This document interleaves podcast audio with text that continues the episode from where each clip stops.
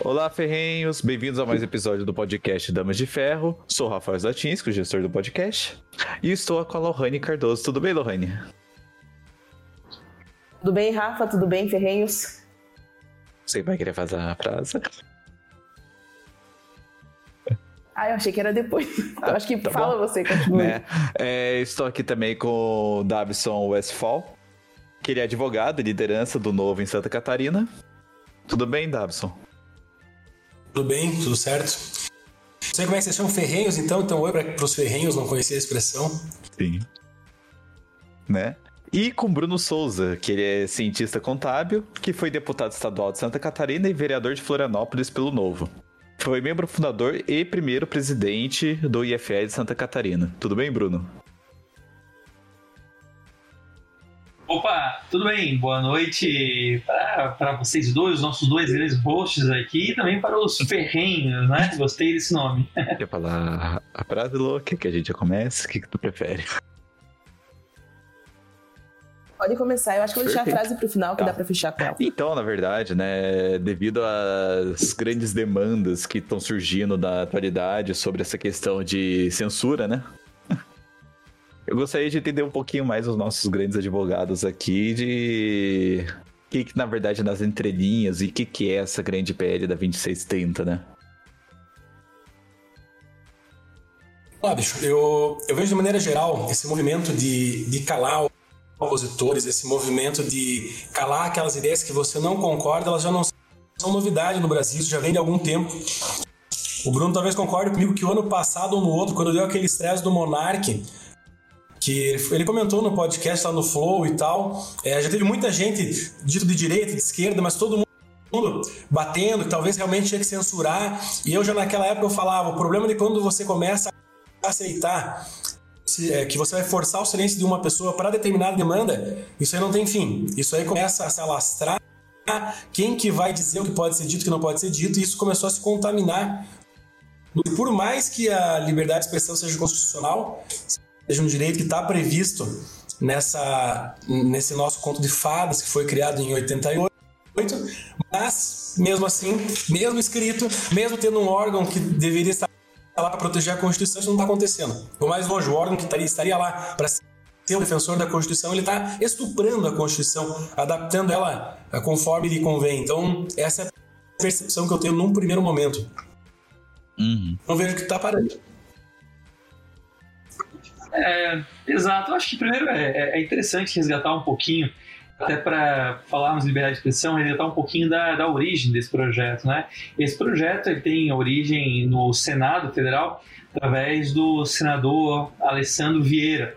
E surgiu lá em 2020, naquele contexto onde discutia-se muito nas redes sociais sobre fake news e Covid, e o que podia e não podia falar, e muitas pessoas com opiniões contrárias ao conhecimento tradicional, ao mainstream, ao que estava sendo divulgado pela, pela, pela grande mídia. E aí, uh, o, que, o, que, o que todo político faz, ou melhor, o que a maior parte dos políticos faz quando vê uma situação dessa, resolve botar o bedelho do Estado na, onde não devia. Então ele resolveu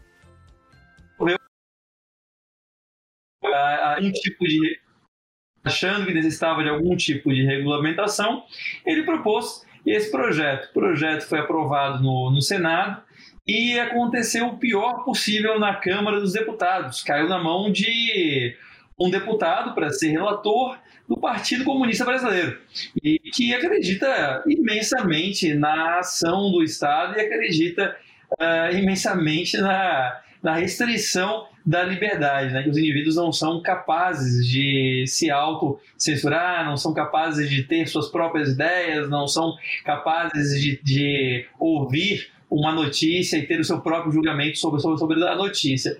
Tivemos a votação, pedido de urgência, há alguns dias atrás. Esse pedido de urgência foi aprovado, inclusive com o apoio de diversos deputados catarinenses, o que foi muito triste ver isso, ver isso acontecendo. E esse pedido de urgência ele ensejou uma votação logo nas sessões seguintes. Entretanto, chegou na, no dia da votação, que foi segunda-feira, na segunda-feira, é, na terça-feira passada, uh, o autor pediu a retirada de pauta porque viu, percebeu que talvez não tivesse os votos suficientes para aprovar na, naquela ocasião. Então, hoje o projeto ele foi retirado de, de pauta, mas ele pode ser votado a qualquer momento. Como existem alterações nesse, nesse projeto, provavelmente, se ele for aprovado, o que nós torcemos e trabalhamos para que não aconteça, ele tem ainda que voltar para o Senado, porque teve alteração. Né? Se não tivesse alterações, então ia direto para a sanção presidencial. E é nesse momento que nós estamos na luta contra o PL da, da censura. É justamente tentando, tentando virar esse placar, que ao que ao consta, existem algum, alguns institutos que estão fazendo esse levantamento, temos a, principalmente tem um, tem um site que é pldacensura.com.br que acompanha esse placar diariamente. Nós estamos com alguma vantagem. Ou seja, por esse placar o PL não passa. Entretanto, entretanto, uma coisa é o deputado dizer que, olha, eu sou contra. Outra coisa é ele efetivamente ir lá e votar contra o projeto. E outra coisa ainda quando um deputado, ele, ó, o assunto é polêmico, o pessoal está cobrando para eu votar contra, mas o meu partido está pressionando para eu votar a favor. Aí, nesses dias, coincidentemente, nesses dias, bate uma dor de barriga no deputado. E aí o deputado não vai, não aparece em Brasília para votar. Então, aquele placar ali, ele é um indício só que ele não é garantia de nada. Nós temos que ficar muito, muito atentos ao que acontece, ao que se, se desenvolve, porque o governo está realmente empenhado em fazer com que o projeto passe. E talvez o projeto não tenha passado, não tenha sido aprovado, não tenha ido para votação e os, ou, e os votos não estavam lá, porque o governo ainda está desorganizado com o Congresso. O governo ainda não consegue liberar os pagamentos das emendas na hora certa, não consegue fazer a, a o que é, que é, chamado em ciência política dos, side payments, né? ele, ele não consegue ainda é, dar os cargos que é, a base pede. Então o governo não está, não está organizado. Por isso, nós temos um bom momento agora para rejeitar. Só que é um perigo a partir da hora que, que, que o governo, o executivo, se organizar com um Congresso Nacional, a chance de uma ideia ruim dessa passar, ela é muito, muito grande. Então é um tema extremamente sensível que nós, deve, nós deveríamos todos estarmos acompanhando.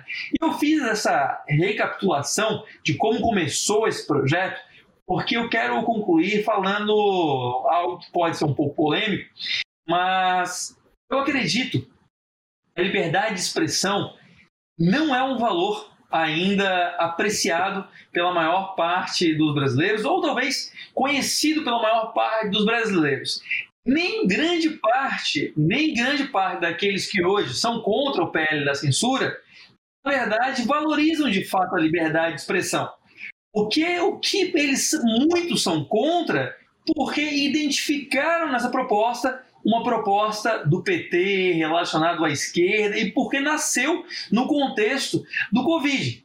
Porque tivesse essa proposta nascido como, como uma proposta do governo anterior, por exemplo, para combater as mentiras comunistas, provavelmente muita gente que hoje é contra o PL estaria a favor.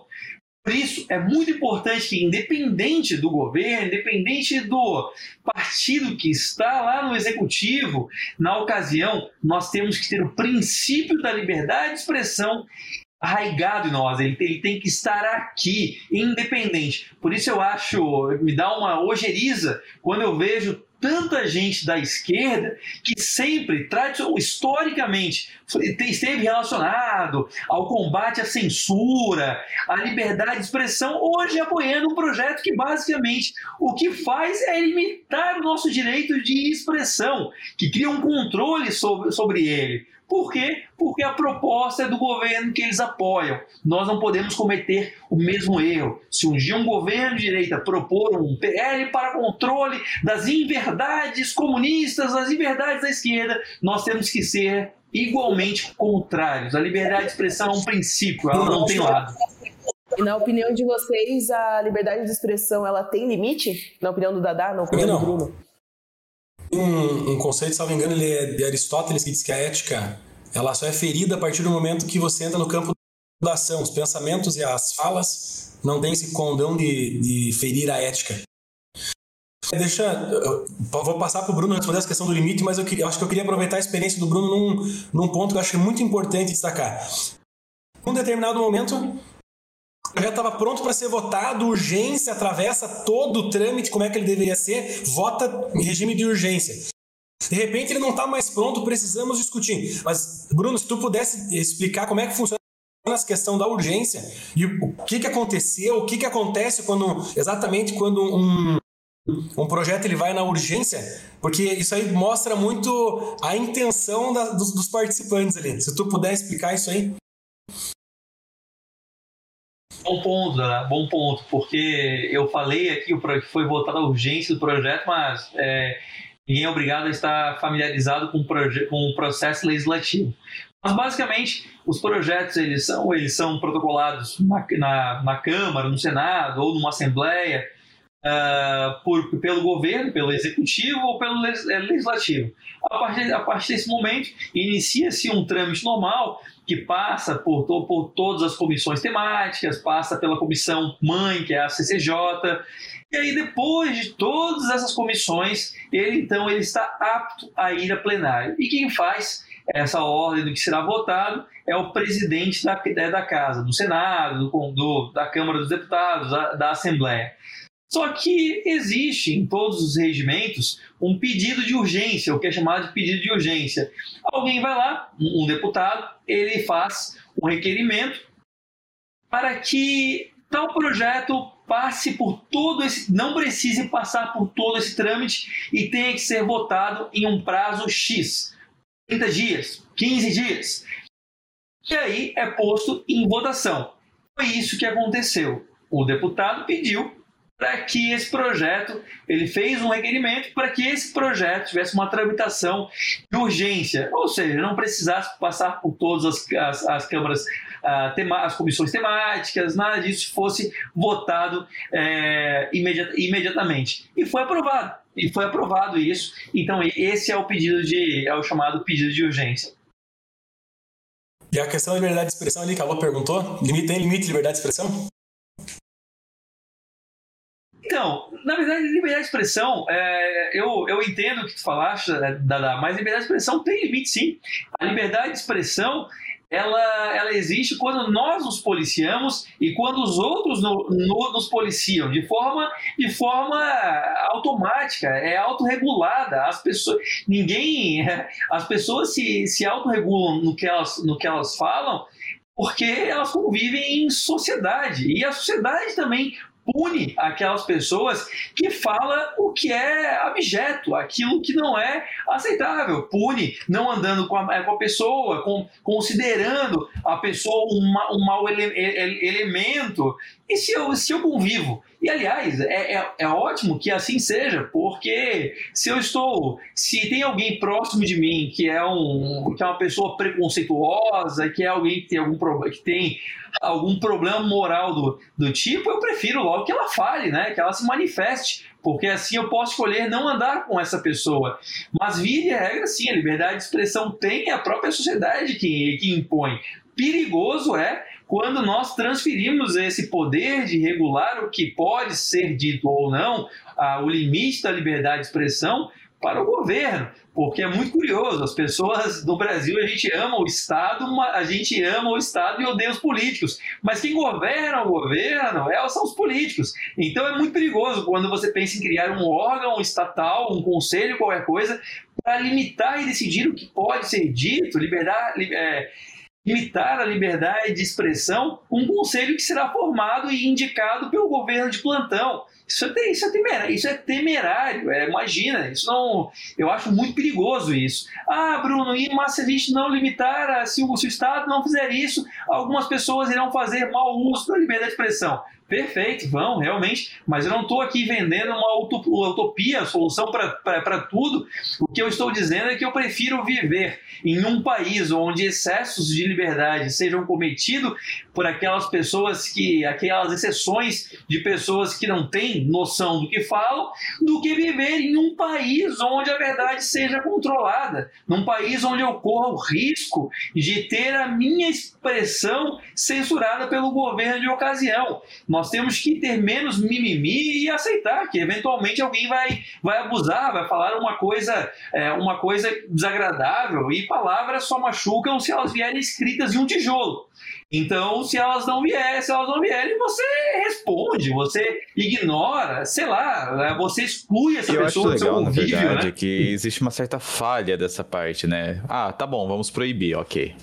Né? Só que daí é proibido de você falar pessoalmente. Só que não necessariamente, né? Aquela pessoa vai ser punida por causa disso, né? Que o pessoal ainda tem uma certa falha lógica ali de que, tá bom, vamos lá, proibir o negócio aqui. Só que, tá bom. Se a pessoa estiver falando pessoalmente contigo, qual é a probabilidade dela de ser punida? A gente tem uma questão da impunidade também muito alta nesse Brasil. Eu acho que a questão de impunidade nem, nem é o caso, mas é, é, é, ser certo punir alguém pelo que ela falou. Entende? O grande ponto é esse. Qual que vai ser o limite dessa punição? Entende? O que, que pode, quem que regula isso?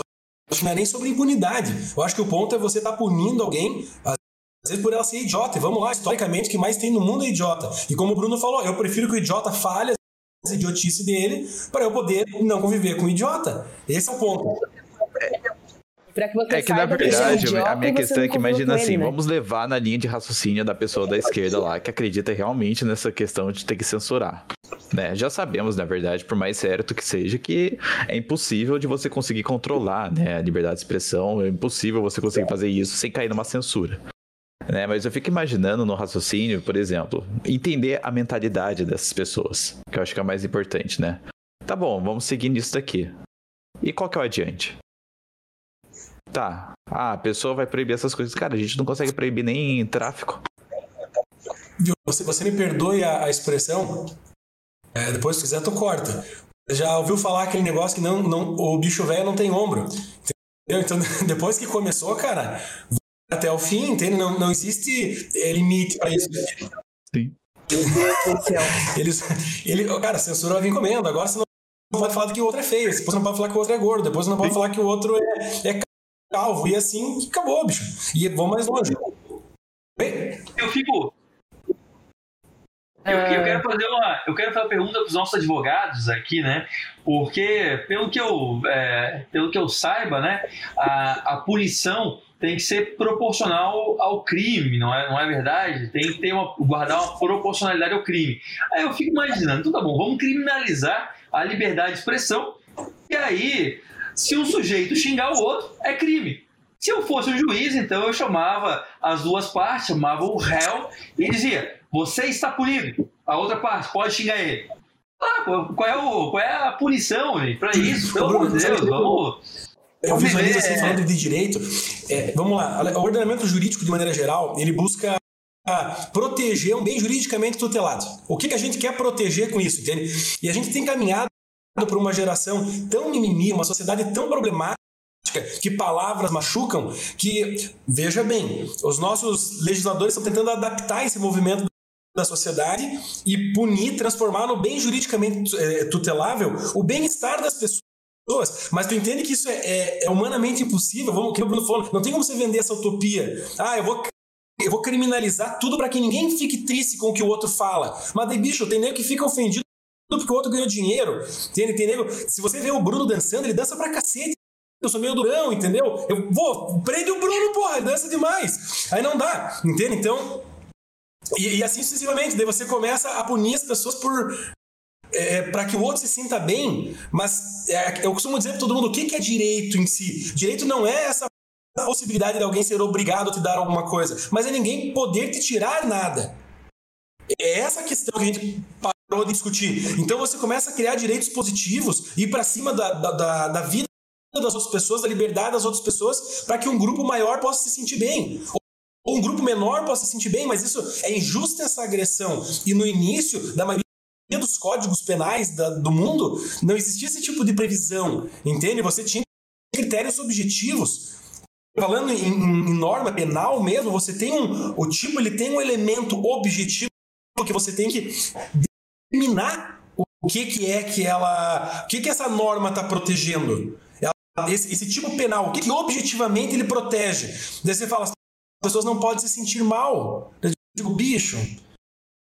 Sim. Como é, que, como é que você pune alguém por isso, entende? É complicado. A questão é, é que, por exemplo, uma coisa, né? Uma coisa que eu fico pensando hoje em dia, né, é que, por exemplo, ah, o Estado tá bom, vamos lá, ser o tecnocrata de tudo, né? Então tem que controlar tudo na vida da pessoa. A pessoa não pode ficar triste. Então tá, daqui a pouco vai proibir de fazer demissão pra pessoa porque ela pode ficar triste por causa disso. Né, levando mais adiante esse negócio assim. Então não pode magoar uma pessoa. Né, o próprio tem um histórico que fala sobre essa questão que não permite, que fala, né, que você só de fato se sente ofendido se você concretiza aquilo para você, né? Só que tipo, proibir isso não vai solucionar esse problema. Você não vai impedir que a pessoa vai lá e xingue. Né? É você querer uma. Como que eu posso dizer? Entrando na questão mais psicológica, querer, você querer que a pessoa ela seja totalmente estagnada, sabe? Uma pessoa que na verdade seja robótica. O que eu busco aqui, na verdade, até dizer. Você começa a tratar a expectativa do outro, né, cara? Você quer que o outro age de acordo com a tua expectativa e você quer punir se ele não está de acordo com a tua expectativa. Sim. Sabe quem que pensava muito assim? Hitler, ele tinha um pensamento muito parecido. Entende? Então, é, cara, é, é uma, é, isso aí é uma insanidade você pensar que você pode punir uma pessoa porque ela faz ou fala algo diferente daquilo que você gostaria que ela fizesse. Veja bem, não estou dizendo nada de agressão, nada que interfira no teu patrimônio, na tua vida, na tua liberdade. Mas ela se ofende simplesmente porque uma pessoa não, não cumpre uma expectativa. Isso é uma aberração, cara. Sim. Como o Bruno falou, destaco. O Bruno ele falou: o problema é que tem muito negro dito de direita que, se isso for, não. Mas veja bem, vamos proibir de falar. Vamos proibir partidos socialistas no Brasil. E, cara, vai ter muito liberal, libertário de direita dizendo: é isso aí. Tem que proibir, porque isso aí é crime, isso aí mata gente. Então o cara não entendeu o cerne da coisa. E a questão é que depois de uma lei aprovada é muito difícil retirá-la, né? Então, mesmo se uma pessoa de direita fizesse esse negócio assim, pode um momento cair na mão do rival, né? Cair de uma pessoa de esquerda e vice-versa, né? Acho que é um passo muito à frente no xadrez que a pessoa não consegue visualizar, né? E o problema hoje é que as pessoas elas não se atentam muito no que, que está escrito na lei, elas se Sim. atentam quem está apresentando a lei, né? Isso é um perigo. Uh, você... Pode falar, Bruno. É, não, não, é que eu acho que na linha também do que o Rafael estava falando, uh, eu acho também isso tudo parte de uma arrogância que existe, não sei se é arrogância, eu acho, mas é, enfim, é um pensamento que existe entre os legisladores e o executivo, entre os políticos, e o brasileiro é incapaz, né? O brasileiro padrão é, é um sujeito incapaz e imbecil, né? Ele não consegue ter o seu próprio discernimento de nada e ele precisa que um político o ajude a fazer o filtro daquilo que ele pode ou não, ou não ver. Então, nós estamos constantemente, dia a dia, infantilizando o brasileiro. Ah, isso aqui pode ser muito ofensivo. Então, vamos, vamos proibir isso aqui, vamos regulamentar isso aqui. Meu Deus, é, a gente, nós tivemos aqui em Santa Catarina Agora, semana passada, o caso de um prefeito uh, de Brusque que foi caçado, ele e o vice, porque o Luciano da Avan fez um vídeo uh, falando a preferência dele e falando mal de comunista, que o, o outro candidato era de, de, de, esquerda. O Alexandre de Moraes ele deve achar que o brusquense é um imbecil, é um incapaz.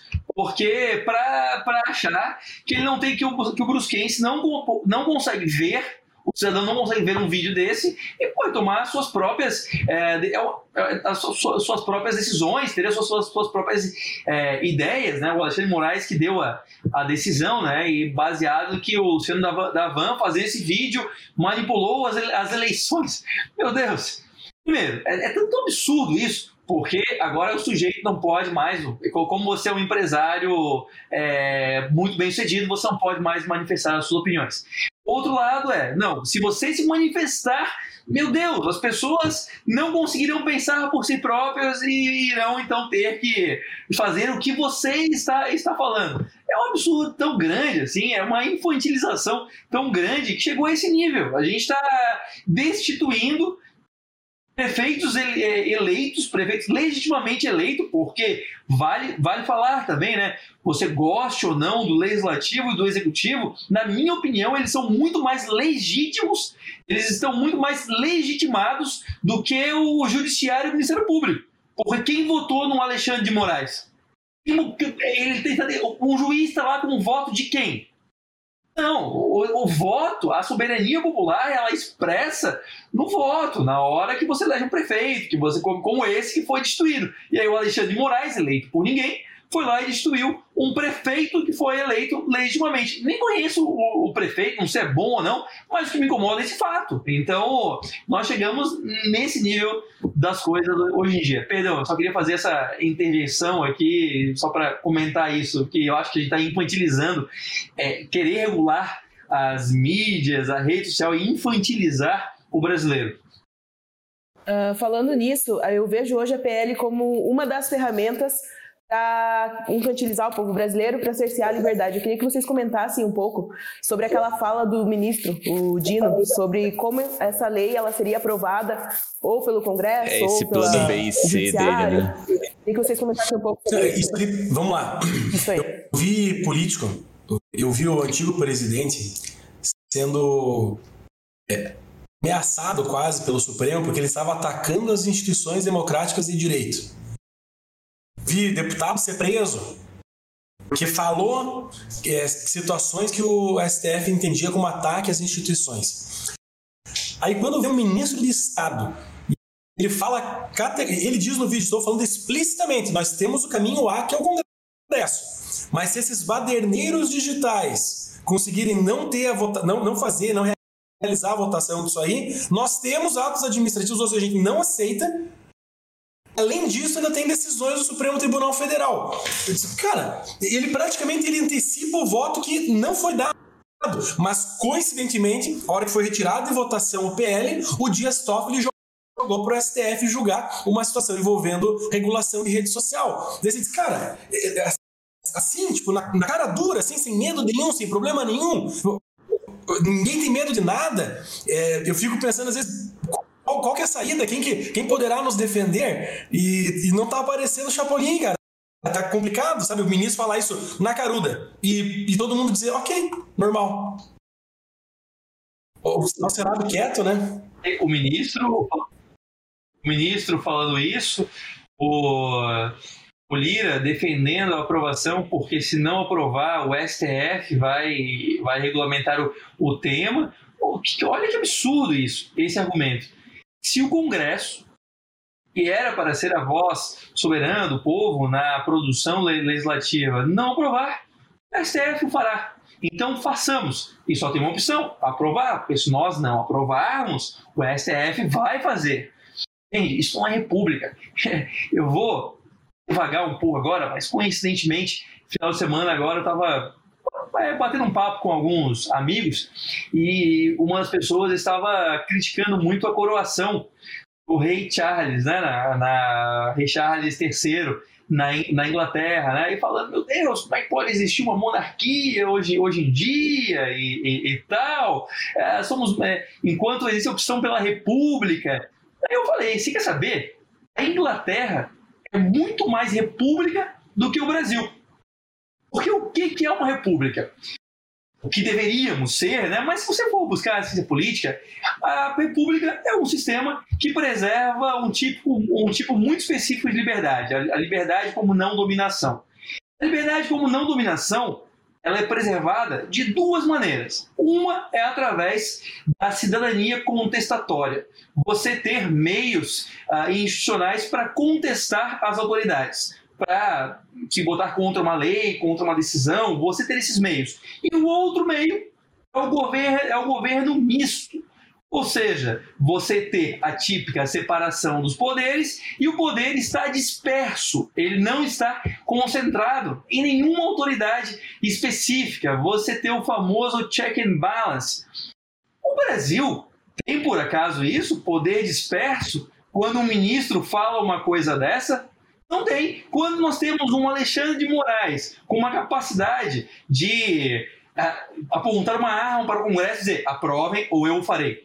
Nós não temos mais, nós somos muito menos república. Agora, no Reino Unido, apesar de nós termos um chefe de Estado, que não é chefe de governo, que é um monarca, nós temos os meios contestatórios, o poder está disperso, nós temos um, um, judiciário que não se sobrepõe ao legislativo ou executivo. Então, gente, olha, a nossa república já deixou de ser república, se é que um dia o foi, há muito tempo. Se nós quisermos resgatar a nossa república, nós temos que começar a nos preocupar muito com, esse, com essas transgressões entre poderes, né? essa invasão dos poderes, o papel de cada um. O problema é que, como eu falei, eu volto à minha, à minha, à minha fala inicial, enquanto nós tivermos torcidas que batem palma se a ação foi feita pelo seu lado, ah, se o STF agora foi autoritário, mas eu acho legal. Aí, legal, bacana.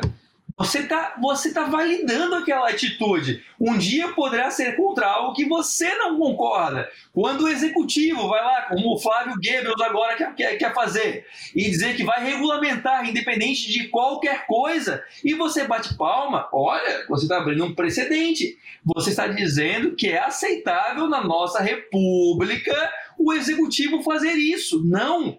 Só existe um poder verdadeiramente é, moderador em uma república, que é o controle social. Se nós não tivermos claro qual o papel do governo, dos poderes e dos políticos, e nós exigimos isso, independente de quem está no governo, meu amigo, prepara, porque só vai piorar. Nós somos o único controle possível. Isso tem que estar em nós. É, vou fazer um, um adendo.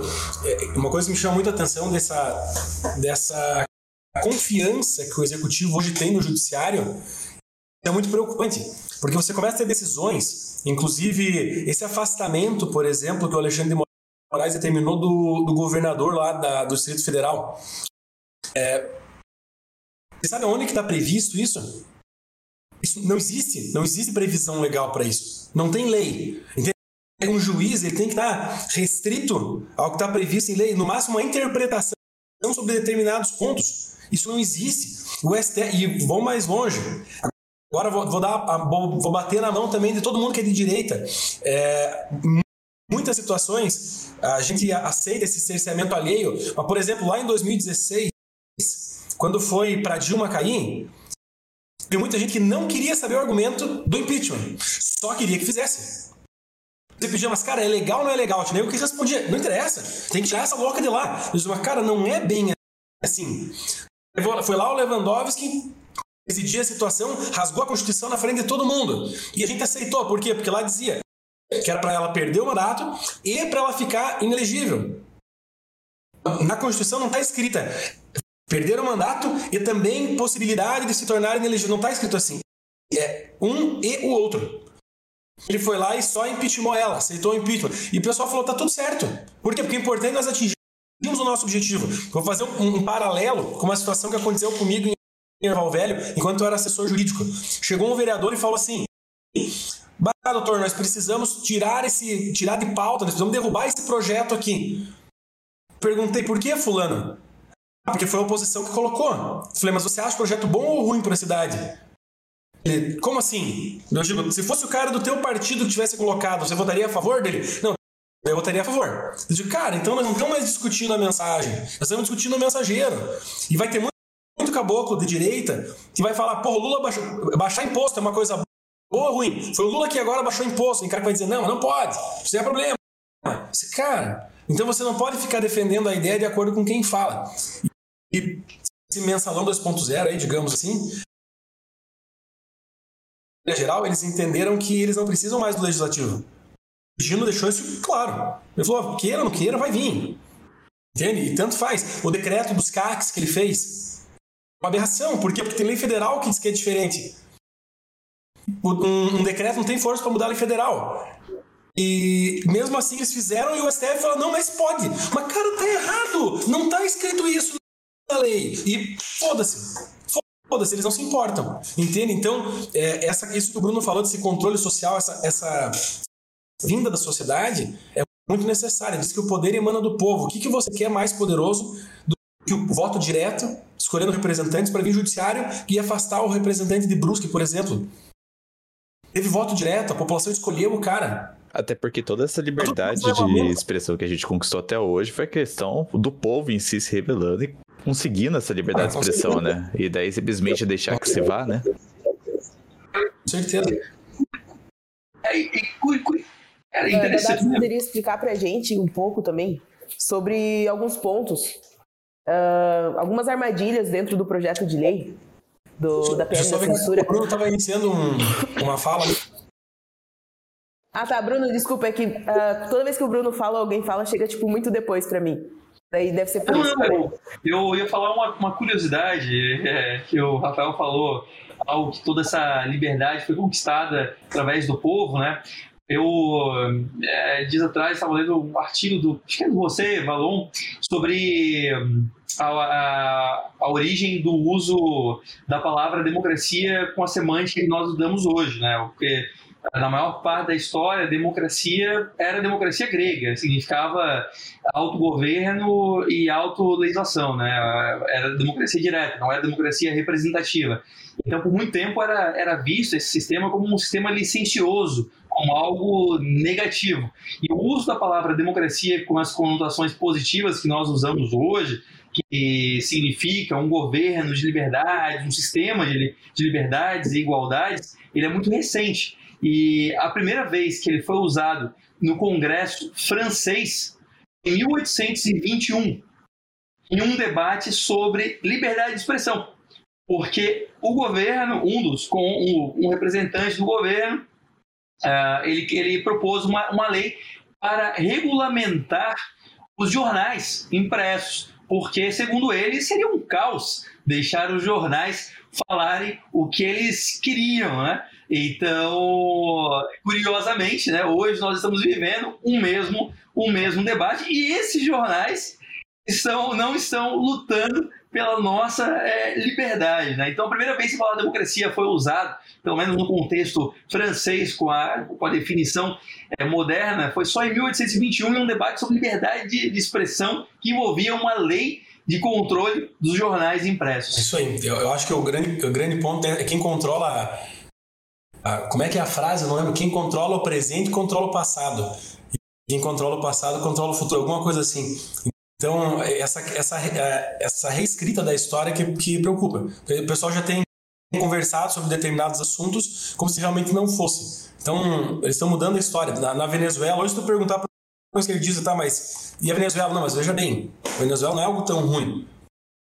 Ele usa a camisa do Che Guevara como se tivesse sido um baita de um cara. O cara usa assim, uma bandeira LGBT e Che Guevara. Você pergunta, o cara matava gays, você sabe disso, né?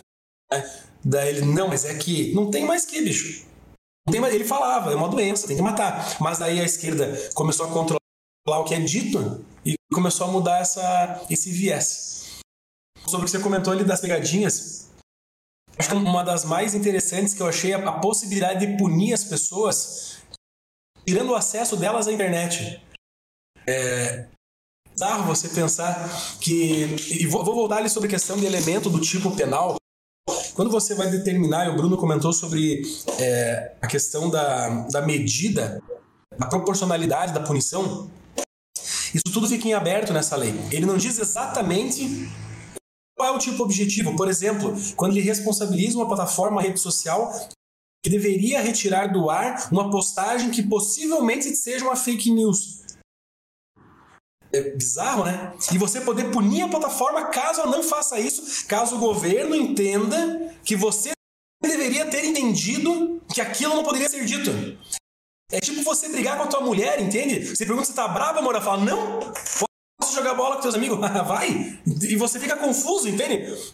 E por quê? Porque não existe a regra, você tem que entender que você está sempre errado. É um casamento que a gente está se metendo, sabe? Onde você fica cada vez mais quieto, você obedece cada vez mais e existe um tirano que está lá brigando com você, te proibindo de jogar bola, proibindo de tomar uma cerveja. Esse é o problema. Ele fica casamento eu entendo. Oh, e tô começando a entender. Dá, dá, não, não precisa nem chegar no, no matrimônio. Pode colocar o próprio estado mesmo quando a gente vai declarar imposto de renda, né, mano? Quanto que tu tá devendo? Ah, tu que sabe? É isso Coloca aí. aí. Mas se tu... tu é casado, Rafa? Não. Mas tu vai ver que é muito pior. É muito pior, porque ela tem acesso ao teu dinheiro sem precisar de uma decisão judicial. Ela só vai. E você ainda tem que agradecer, entende? Então, cara, é um problema. Eu acho que as pessoas deveriam casar para entender o tamanho do perigo que é essa, essa pele das fake news. Entende? Outra pegadinha é o tal do, do comitê gestor da internet. Não viu sobre isso aí? Deu uma lida sobre o comitê, comitê gestor? Eu só sei que o Felipe Neto vai estar nesse meio ainda. É como se fosse o nosso Ministério isso, da Verdade. Que né? coincidência, né? É, um, é incrível, né? O, o, o, grau de intervencionismo que chega a ser patético. Assim, o grau de intervencionismo nós chegamos no Brasil. O PL quer regulamentar o número de pessoas que você pode é, repassar mensagens. Quantas pessoas pode ter num grupo de WhatsApp? Cara, isso é muita loucura. Achar que a, a, a lei não nasceu para isso. Não deveria ser para isso. E aí algum legislador acha que é tudo bem fazer uma, uma lei para dizer quantas pessoas podem ter num grupo de WhatsApp. Tá, cara, que loucura. É, isso, além da loucura em si, que é você querer regulamentar uma coisa tão pontual, né? usar a lei é a força. A lei é, é, o monopólio da violência do Estado, né? Você usar a, a lei para regulamentar grupos de WhatsApp. É tipo, é um desvirtuamento. O Montesquieu, ele dizia que as leis desnecessárias enfraquecem as leis necessárias, né? E de fato, assim, gente, é por isso que o Brasil é, tem as leis que não pegam, é por isso que lei aqui é, é ah, lei, mas essa lei realmente tem que cumprir? Porque é isso, né? A gente fica querendo lei, lei para tudo, né? Olha, é um grau de intervencionismo, além do que é uma barreira à própria inovação tecnológica, né? Porque uma empresa vai, vai, vai vir. Nós, estamos regulamentando a tecnologia hoje. Mas o que, nós estamos impedindo de, de surgir? É, aquela tecnologia que a gente nem imagina. Existe uma lei regulamentando uma tecnologia que é momentânea, que é recente. O que a gente está fazendo em relação àquilo que é novo? Ou, ou, pior ainda, porque o Brasil não é lá um grande, ele é um, um adotante de tecnologias, né? ele não é um criador de tecnologias. Né? Uh, o outro vai lá nos Estados Unidos cria uma, uma, uma, tecnologia super bacana que facilita a nossa vida. Ah, mas é a lei da, das fake news, não dá para o Brasil. A empresa vai olhar, não, o Brasil não, tem outros mercados. E é isso, a gente acaba no, condenando nós mesmos ao ostracionismo. Isso me lembra o, o Império Otomano, que quando, é, quando ele surgiu, quando ele, quando ele surgiu no século XIV, no período da sua expansão, era, foi por, por é, um certo tempo o império mais é, poderoso da Europa e Centro-Ásia. É, enfim, era incontestável, ninguém, ninguém conseguia enfrentar o problema. O problema é que, por bem, um determinado sultão resolveu proibir a prensa a, a, a, prensa tipográfica. O que aconteceu? A reprodução de livros era extremamente caro e era extremamente difícil, porque não podia ter prensa, então a informação não circulava. O que aconteceu? O império ficou defasado frente aos outros países que tinham livre circulação de informação. É isso que o Brasil está fazendo. Nós estamos proibindo, com isso, nós possivelmente estamos fazendo coisas como proibir a prensa tipográfica. Né? A gente está nos condenando a, ao atraso deliberadamente, porque algum deputado, algum político acha que por bem que as pessoas não podem, não são capazes de se Vou complementar esse exemplo do Bruno, que ele fala sobre o Império Turco Otomano. Vou contar uma história que aconteceu aqui no Estreito do Icaré, num bailão uma vez, tocando Corpo e Alma na banda. E daí chegou um gringo e ele foi tirar a menina para dançar, né? Daí ela falou: o que precisa ter para dançar contigo? Ela falou: tem que ser loiro alto, olhos azuis, bronzeado, tem que estar tá torneado, tem que ter carro importado, tem que ganhar mais do que 20 mil por mês, ter todos os dentes na boca, não ter filha, a sogra não pode falar muito. O gringo olha pra menina do lado e diz: não, tem que dançar bem. Ah, bicho, você sabe quem ficou solteiro no final da noite, né? Por quê? Porque tem uma que enche muito saco, muita regulação, muita regra, é difícil. Daí o cara prefere ir na, na menina que facilita um pouco a vida dele. Inverso, a mesma coisa. A menina chega no, no no barzinho, daí tem um cara lá que, ah, só, só quer dificuldade, só quer menina que tem que ser loira, olhos, olhos azuis, siliconada, lipoaspiração, etc. E o outro tem menina que tem que comer batata frita junto. O gordinho é mais feliz, entendeu? Então, mais ou menos isso. Quando você cria muita regra, você dificulta a relação. Seja no Império Turco Otomano, ou seja no bailão ali em Vicaré. Para vocês, qual é o maior perigo caso essa lei ela for aprovada, sabe? Pode ser de forma rápida e sucinta, só para a gente caminhar para o final.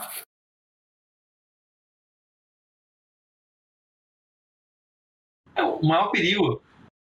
Quer, quer fazer a pergunta ou já começo respondendo? Não, acho que pode, pode começar respondendo já. É, o maior, maior perigo que uma lei como essa é, pode causar numa sociedade é o medo, né? Uh, as pessoas começarem a se autopoliciar por medo de se expressar, de falar, de criticar. Muito ruim, isso é muito ruim para o mercado de, de, ideias, isso é muito ruim para a formação das ideias, isso é muito ruim para o próprio exercício da, da cidadania porque faz parte você se sentir em uma democracia, pelo menos, você se sentir livre para poder falar, ser contestado. Isso afeta, inclusive, o nosso aprendizado como um cidadão, porque como que eu vou testar as minhas ideias? Como que eu vou saber se minhas ideias estão, estão certas ou eu estou falando algo que não faz sentido se eu não puder testá-los no, no, mercado de, de ideias, né? Então, o, o medo para mim é o maior é o maior risco. E, claro, isso não vai acontecer com esse PL somente, mas ele abre uma porta, né? Ele abre uma porta, gente, nós vamos colocando precedentes. Hoje é esse PL, amanhã alguém resolve avançar um pouquinho mais, proibir a próxima coisa. O precedente está aberto, a justificativa foi, foi aceita pelo Congresso, se ele for aprovar. Então, quais são os outros pontos que nós vamos regulamentar e tutelar. Eu tenho muito medo de abrir esse tipo de precedente. Esse tipo de ideia nós temos que matar pela, pela origem, pela raiz já. Ah, não, não, peraí, pessoal. Você quer contra um princípio que deve ser é fundamental, basilar na nossa sociedade. Isso não pode ser, ser, ser aprovado. Os efeitos práticos disso aí são inúmeros, da, da lei em específico, inúmeros e é, não dá nem para imaginar todos, né? Desde, a, desde uma empresa dessas de rede social, mídia social, não sei, empresas saindo do Brasil, é, é, não querendo mais escolher, não operar mais aqui, até afetar pequenos negociantes, por exemplo, que, que dependem de hoje divulgar o seu, o seu trabalho, profissionais autônomos que dependem de divulgação do, do seu trabalho porque, não sei, imagine se até o, um amigo meu, o, que talvez vocês conheçam, Paulo eh, Gani ele, ele fala, Bruno, está muito envolvido nisso, ele fala, Bruno, se um marceneiro ele for, ele for lá e anunciar o trabalho dele, e aí ele for prestar o trabalho, alguém foi, foi lá, pesquisou, encontrou o trabalho dele, e, e ele foi lá e não prestou um bom serviço. Pela nova lei, você abre uma brecha, por exemplo, de processar o, o Google pelo trabalho do marceneiro. Então, daqui a pouco, as empresas não vão querer mais anunciar esse, anunciar esse tipo de, de serviço. E aí o que acontece? Você prejudicou aqueles que mais precisam. Aqueles que mais precisam de, de, de trabalho. Então, os problemas vão, vão, vão desde de algo mais intangível né, e macro, como o medo que se incuta em uma sociedade, até essas consequências de empresas. Não, não vou mais, mais permitir anúncios de profissionais autônomos aqui, porque eu estou sendo responsabilizado por isso, então não quero mais. Então nós podemos afetar toda a sociedade né, de maneiras que nós só vamos descobrir. E a título de curiosidade também, até gostaria de entender. É, tá, até quando vai ficar uma questão de emergência? Ela tem algum prazo limite ou fica assim em ad infinito? Se ele pode voltar e retornar quantas vezes quiser?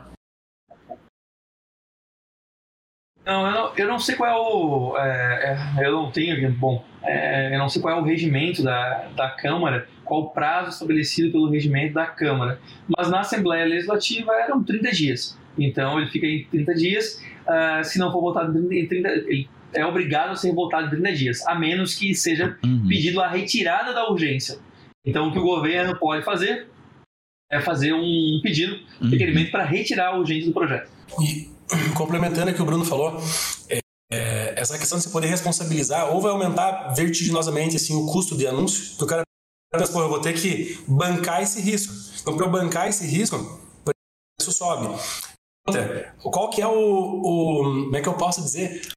Mas como é que você vai dizer se o produto que foi prestado, se o serviço prestado é bom ou ruim? É muito subjetivo, né? Ah, a pizza que eu pedi estava ruim. Mas e aí? O Bruno, por exemplo, se preocupa com a questão do marceneiro, mas eu estou muito preocupado com as meninas do OnlyFans. Entende? O que, que vai acontecer com elas, cara? Entende o tamanho do problema? Isso, que, isso vai acabar com a economia do Brasil, do litoral em especial. Então a gente tem que pensar nessas meninas, tem que esse movimento da economia, né? Outra coisa, eu vou Sim, sim. É, gente, a liberdade, isso é liberdade de expressão, gente. Isso é liberdade de expressão, isso aí. Ninguém reclame. Os ferreiros que estão ouvindo esse episódio aqui, saibam, liberdade de expressão é pra isso. É pra liberdade de expressão. liberdade de expressão. Exato. Eu vou falar uma coisa pra vocês. Eu, vou usar, eu, eu vou falar uma coisa. Liberdade de expressão só serve para falar o que desagrada. Isso é verdade. Porque para falar o que agrada, você não precisa de nenhum direito à liberdade de expressão. E agora eu vou usar, não porque o Dada me inspirou a nada, mas baseado aqui na fala do Dada, tem um filme muito bacana para quem gosta desse tema, que é um filme antigo, mas é bom, que é O Povo contra Larry Flint. Ele é, basicamente ele é o, ele é o, o criador da revista, de uma revista é, adulta, né? E, e aí um, ele entra em briga com uma, é, uma autoridade religiosa da cidade e a autoridade resolve processar ele e a revista, enfim. E aí chega o momento do filme e ele está se defendendo, dizendo: Olha, gente, vocês não estão entendendo. Nós estamos falando aqui de liberdade de expressão. Porque se a liberdade de expressão defende um sujeito como eu, um sujeito que esperta asco em muita gente, isso é uma garantia que a liberdade de vocês está protegida. Então, se nós defendemos a liberdade das meninas que o Dada citou, nós estamos defendendo a liberdade do marceneiro também. É isso, no, no, no, no, fim é isso. A gente tem que defender. Faz a hora que você não defende o do, no caso lá do Larry Flint, do autor da revista masculina, peraí, o negócio está chegando mais, mais próximo de você, entendeu? Mas quando você vive numa sociedade que protege o direito dele, uma garantia de que a sua liberdade vai ser garantida. Vai, vai ser garantida. Você vê uma, uma coisa que eu fico pensando: as meninas do Only ali, elas estão todas com, essa, com esse cerceamento iminente da liberdade de expressão delas, mas quem faz passeata pelada é feminista. A gente é cagado também. Né? Entende? Pelo amor de Deus. Mas tudo bem. É, é, é. Eu, eu, eu, eu final, finalizo. Eu, eu espero eu não virar monarca depois disso aqui. Manda que eu vou usar. Para finalizar, eu vou deixar aqui para vocês uma frase do George Washington. Eu vou finalizar, senão a gente vai ter que colocar limite de idade nesse podcast, eu acho. Então o Alexandre Moraes vai banir vocês das redes sociais. Né? Exatamente. Uh, vou deixar uma frase do George Washington para a gente finalizar, que diz o seguinte: Quando a liberdade de expressão nos é tirada, logo poderemos ser levados como ovelhas, mudos e silenciosos para o abate. Então, é uma, eu acho uma frase bem forte, eu acho que infelizmente é o que tem acontecido no Brasil. Uh, e não é de hoje, e, né? E, Bruno, tu teria três livros que você poderia recomendar até? Ah, adoro livros, tenho, tenho vários que eu gosto aqui do meu, do meu lado aqui. Eu, mas sobre o, sobre o tema, eu vou, eu vou, eu vou recomendar um específico, é este aqui, uhum. sobre a liberdade do Mil vale muito a pena ler, tá? O é um autor é, seminal, assim, para quem é, gosta do tema liberdade de expressão. Vale super a pena ler, eu me baseio bastante no que eu acredito, no, é, no que ele, no que ele uh, falou, no que, ele, no que ele escreveu, então vale bastante a pena. Quem puder também, é, tem, um, tem um professor da nossa Universidade Federal que fala muito bem sobre liberdade de expressão, ele tem um pequeno livro que é, basta esse livro assim para você ter um conhecimento amplo sobre liberdade de expressão. Ele é pequenininho, tem 100 páginas, que o nome é Liberdade de Expressão, se não me engano. Que é o, o autor do livro, não está aqui perto, perto de mim, senão eu mostrava, se chama João dos Passos. João dos Passos, Liberdade de Expressão. Então dá uma olhada também no, no livro do João dos Passos, que vale super a pena, super a pena uh, conferir. Eu vou indicar esses dois livros porque são os que eu é, lembrei uhum. agora sobre liberdade de expressão. Dada, tu queria complementar algum também, se quiser?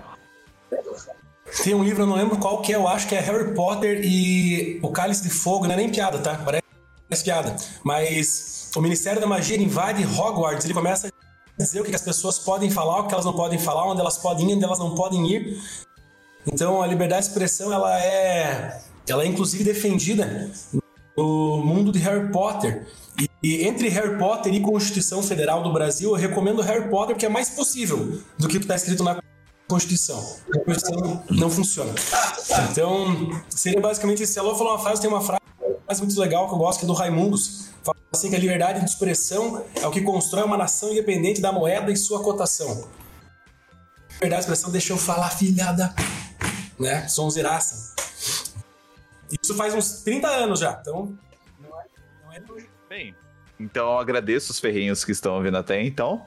Né? E principalmente agradeço o Dadá e o Bruno Souza por estar tá disponibilizando o tempo aqui, né? Pra gente poder falar sobre essa questão que é muito importante atualmente, né? Muito obrigado, muito obrigado. Agradeço demais a oportunidade. Perfeito, Adorei então. o papo. Muito obrigada. Tá? Obrigadão e até mais.